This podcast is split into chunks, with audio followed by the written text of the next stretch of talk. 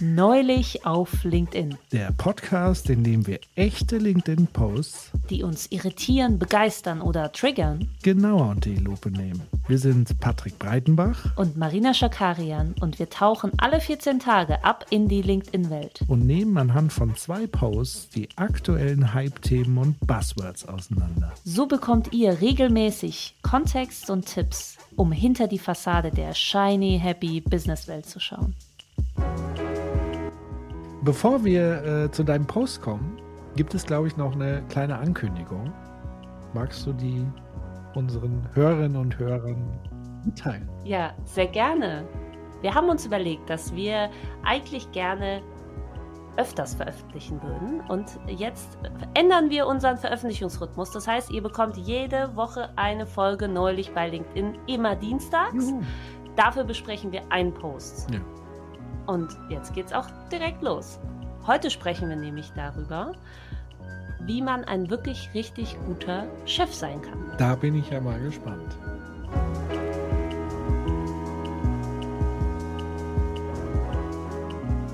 Hallo Marina.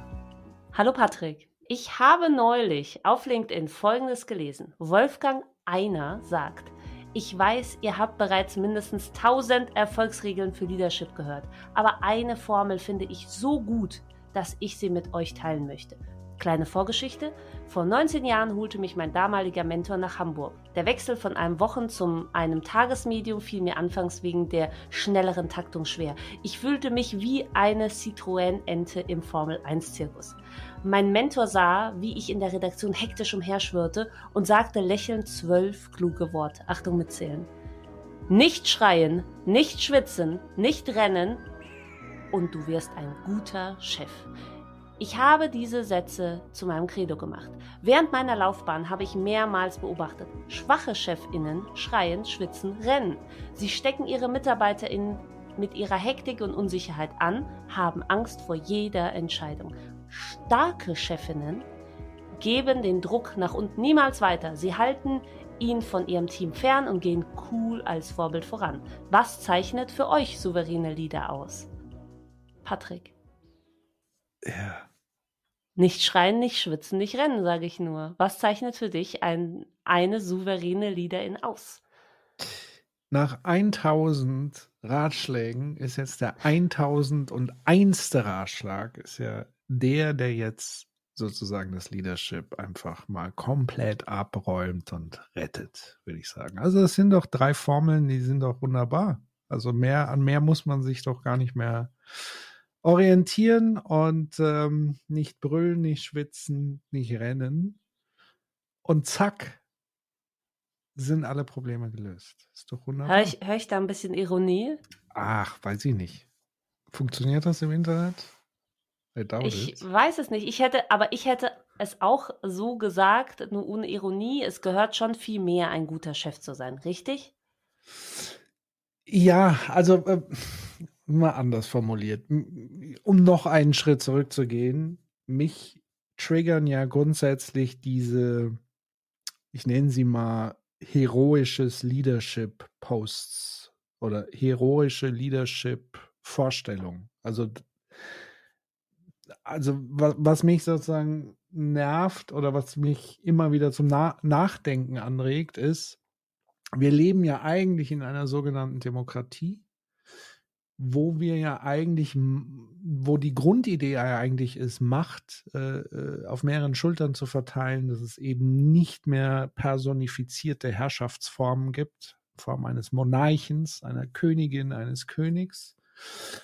Und irgendwie beißt sich das dann aber doch letztlich immer wieder in diese Personenkultgeschichten. Also, dass man immer sagt, die Organisation oder die Führung von etwas, die muss zwingend an einer Person und diese Person muss auch übermächtige Skills haben und die gilt es halt auszubilden und so, anstatt mal grundsätzlich zu hinterfragen, ob die Art und Weise, wie Organisationen geführt werden, ähm, nicht auch ganz anders sein kann. Also es, es läuft ja immer wieder darauf hinaus, dass es Einzelpersonen sind, die besonders begabt sein müssen, um dieses oder jenes zu tun. Und dann wundert mich, wundert man sich aber, dass es dann immer wieder Menschen gibt, die rennend, schwitzend, brüllend durch die Büros laufen. So als ob man sozusagen als Leader dann irgendwie geboren wird oder man muss sich nur anstrengen und es wird immer wieder außer Acht gelassen, dass es vielleicht die Organisationsform selbst sein könnte, die schwitzende, rennende, brüllende Menschen erzeugt, die in Führungspositionen sind. Das ist so mein Ding, was mir da immer einfällt. Aber wenn das jetzt zu deep ist, können wir uns auch, sage ich mal, auf darauf einigen, jetzt innerhalb des Systems zu operieren und sagen, okay, wir haben hier eine hierarchische Struktur, das ist okay. Und jetzt schauen wir uns an, was sind die Erfordernisse an eine Person, die in der hierarchischen Struktur die Verantwortlichkeit hat. Darüber können wir jetzt auch reden. So, da habe ich jetzt auch kein Problem damit, weil das ist ja Mainstream. So. Ich wollte es nur noch mal erwähnt haben, dass es auch andere Möglichkeiten gäbe, Firmen zu führen. Ja, ich versuche jetzt, ich versuche jetzt hier ein ähm, einen Anknüpfungspunkt zu finden. Was mich als erstes, äh, um jetzt mal ah, aufzutauchen, wenn du sagst, davor war es zu deep, ich frage mich, wie man Schwitzen tatsächlich beeinflussen kann. Ist das nicht eher ein Sinnbild? Ach so, ja, ich habe das jetzt wörtlich genommen. Ich glaube, das ist schon eher metaphorisch äh, gemeint. Also, weil ansonsten gibt es ja Deos oder Operation, Aluminium, was man sich unter dem Arm schmiert. Eigentlich bringt es ja zum Ausdruck, man soll gelassen sein, ja, also, und Gelassenheit ausstrahlen und egal was los ist, immer die Ruhe bewahren und das den Mitarbeitenden auch zeigen als Vorbild egal wie turbulent es ist. So habe ich es eigentlich gelesen, also jetzt weniger tatsächlich. Ich habe, gut, ich habe, ja. ja. So. Äh, gut, dass wir das geklärt haben. Also ich klammer jetzt mal Schwitzen aus, dass wir jetzt darüber reden, über die Körperlichkeit. Ich würde es gerne auch von einem ähnlichen, von einer ähnlichen Perspektive, aber vielleicht ein bisschen anders betrachten und zwar zum Thema Druck nach unten abgeben, fällt mir ein, es gibt ja dieses Phänomen Kiss Up, Kick Down, ne? also dass man praktisch sich ähm, nach oben einschleimt an die eigenen ChefInnen und nach unten tritt oder die, das Team eben schlecht behandelt. Und äh, man könnte ja meinen, das ist ja auch so eine Persönlichkeitssache, weil ich glaube, jeder hat mal mit einer Person gearbeitet, die vielleicht sich so verhalten hat in der einen oder anderen Situation. Tatsächlich wurde rausgefunden, dass äh, oder untersucht, dass es tatsächlich an strukturellen Dynamiken liegt, dass Menschen sich eben in diesem System so verhalten. Das heißt, diese Führungskräfte stehen so enorm unter Druck und erhoffen sich durch ihr Verhalten mehr Ressourcen und mehr Anerkennung. Und zwar von oben, indem sie nach oben schleimen und mehr Ressourcen dadurch bekommen und nachdem sie, äh, indem sie nach unten treten um praktisch die eigenen MitarbeiterInnen noch mehr, ja, äh, da noch mehr rauszupressen. Ja, das klingt jetzt sehr unangenehm, aber es ist meistens ein nicht ganz so bewusstes Verhalten und es passiert tatsächlich noch viel mehr als in stark hierarchischen Strukturen und in ähm, Konzernen, eher in flachen Hierarchien und Start-ups und schnell wachsenden Unternehmen, weil eben da ja eine gewisse Schnelligkeit erfordert ist. Und das Phänomen zeigt uns ja, dass Menschen nicht per se schwach oder starke Führungspersonen sein können, das ist meine Meinung, sondern dass eben diese Organisationen und Unternehmen die Menschen so verändern, dass sie sich in dem System nicht mehr anders zu verhalten wissen. Ne? Oder eben zum Beispiel sowas rauskommt, dass man plötzlich schreien möchte. Das ist aber eher ein Symptom, als dass man jetzt sagt, okay, die, die Person ja, ähm, muss sich halt mal zusammenreißen. Ist also keine Frage. Schreien ist nicht okay, in keinem Kontext, äh, niemanden. Aber wenn man jetzt tatsächlich das aus einem analytischen Gesichtspunkt betrachtet, wie wir es ja tun, könnte man sagen, es ist viel wichtiger zu verstehen, wieso die Person eben anfängt zu schreien oder zu schwitzen, ähm, wie ich jetzt gelernt habe, oder zu rennen, ja, ähm, da, dem liegt ja was zugrunde. Trotzdem muss man sagen, Selbstreflexion ist immer gut und wenn man merkt, dass man plötzlich anfängt zu schreien oder schreien wollen würde, dann mm, sollte man vielleicht selbst Alarm schlagen und sagen, okay, dann müsste ich jetzt mal kurz eruieren, was, was passiert denn jetzt. Ich finde aber es auch sehr schwierig zu sagen, okay, schwache Chefin, starke Chefin, das ist natürlich alles, was mich persönlich etwas triggert. Aber kurzum, da gebe ich dir natürlich recht, das System äh, trägt einfach dazu bei, selbst bei diesem Kiss-Up, Kick-Down Phänomen, wo ich zuerst dachte, das ist definitiv Persönlichkeitsding. Ja. Also ich finde es halt interessant, dass sehr viel mehr über starke und schwache Persönlichkeiten gesprochen wird, als zum Beispiel über starke und schwache Teams oder Abteilungen oder oder, also Kollektive. Es ist sozusagen immer wieder Individuum ähm, versus Gruppe. Ähm, ja, es ist einfacher, glaube ich auch, weil es einfacher ist. Ja, also einerseits ist es natürlich so sozialisiert. Das ist ja auch so der letzte äh, gefühlte Gesellschaftsbereich, wo Diktatur noch äh, eine Anerkennung erfährt. ähm, ja, ist doch so. Also das wird ja ich nicht weiß es nicht. Auch in einer Demokratie stehen ja bestimmte Menschen an einer Spitze und sind da und präsent und andere nicht. Das ist ja ähnlich. Ja, aber auch das würde ich zum Beispiel kritisieren. Ähm, also nur weil es der Fall ist, heißt ja nicht, dass das was Gutes oder Schlechtes per se ist.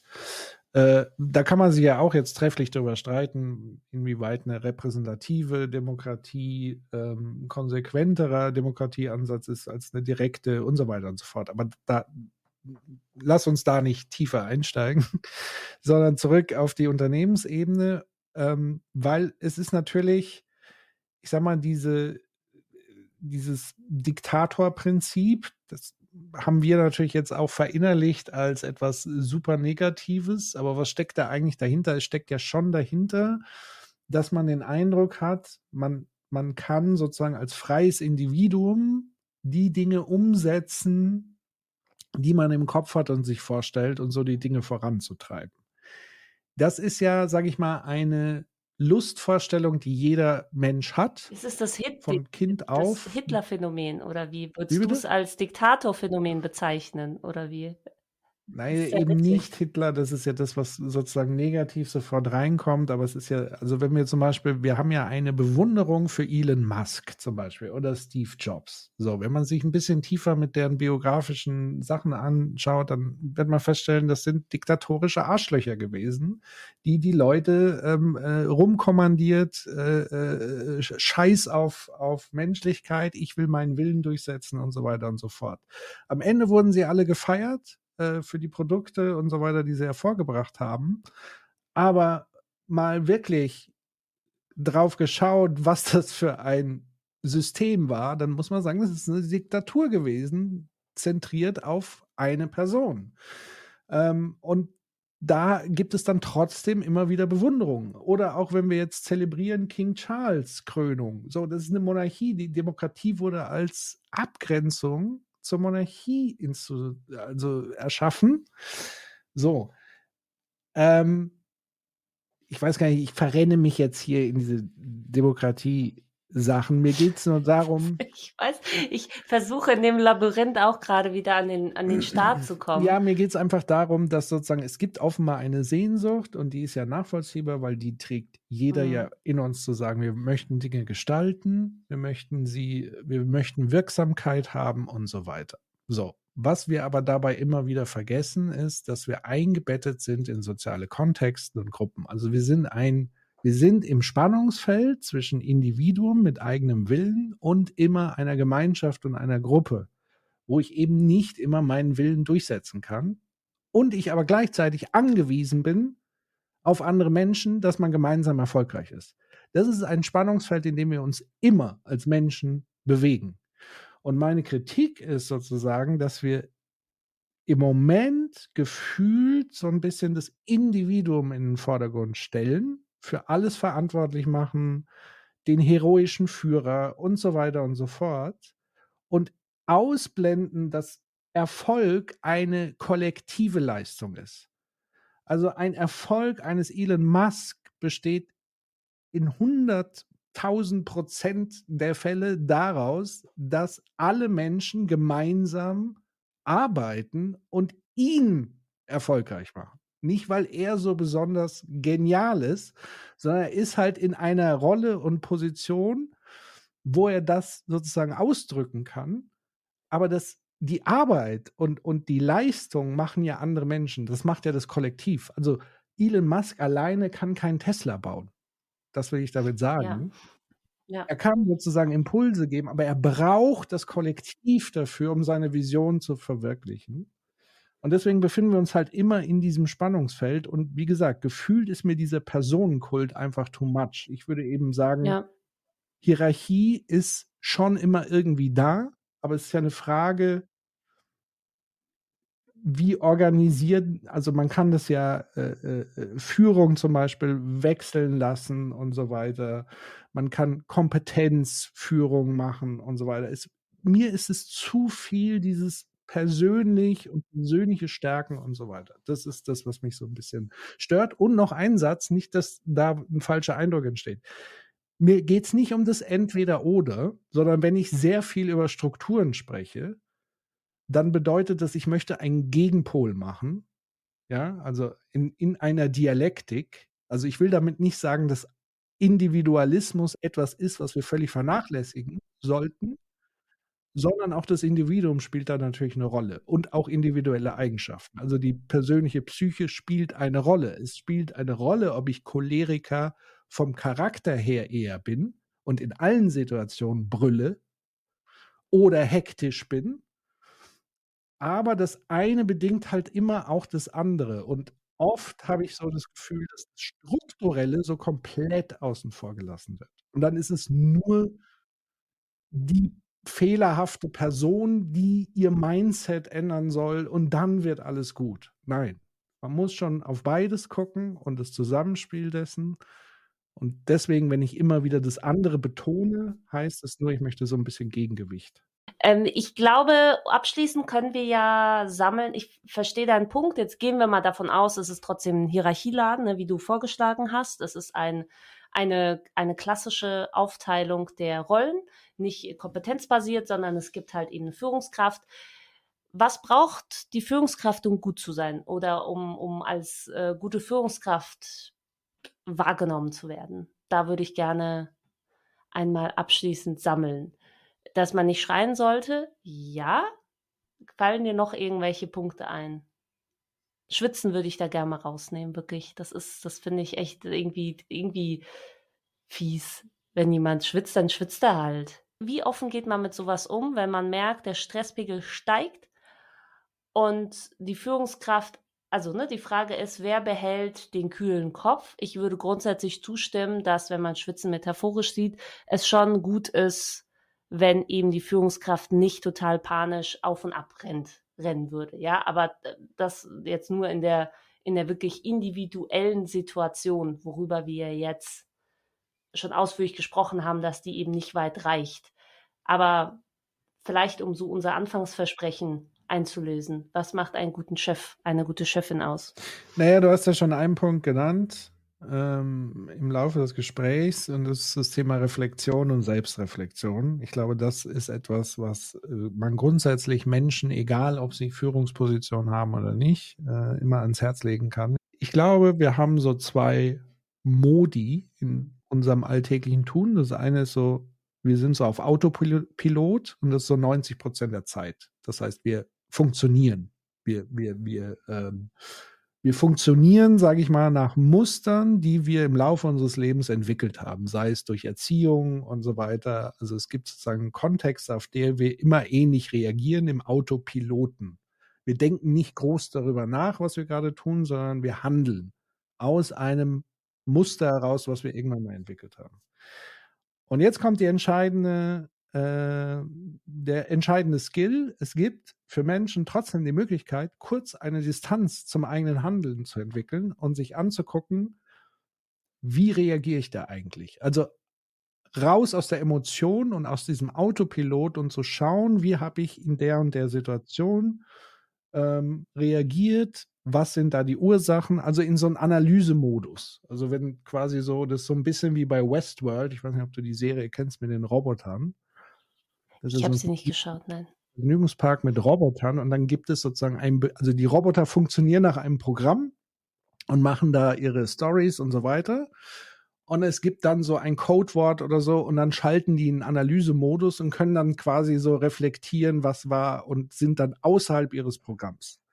Und das ist so ein bisschen Selbstreflexion. Das bedeutet also, wenn es dann passiert, dass ich brülle als Chef oder Chefin, dann ist sozusagen der Reflexionsmodus dann im Anschluss erstens das zu merken, zweitens zu merken, okay, das hat einen Einfluss auf andere Menschen und die fühlen sich nicht dadurch besser sondern schlechter, ähm, das zu erkennen, dann im nächsten Schritt sozusagen auf die Menschen zugehen, die man damit vielleicht verletzt hat oder überhaupt mal sich zu vergewissern, habe ich dich damit verletzt oder wie auch immer, überhaupt mal so ein Gespräch anzuregen auf die Metaebene. Und wenn dann ja ist, dann an sich vielleicht weiterarbeiten und so weiter. Oder sich zu überlegen, was führt dazu, dass ich immer gestresst bin? Und dann zu gucken, sind es strukturelle Gründe, weil gerade Geschäftslage, Kacke, wie auch immer.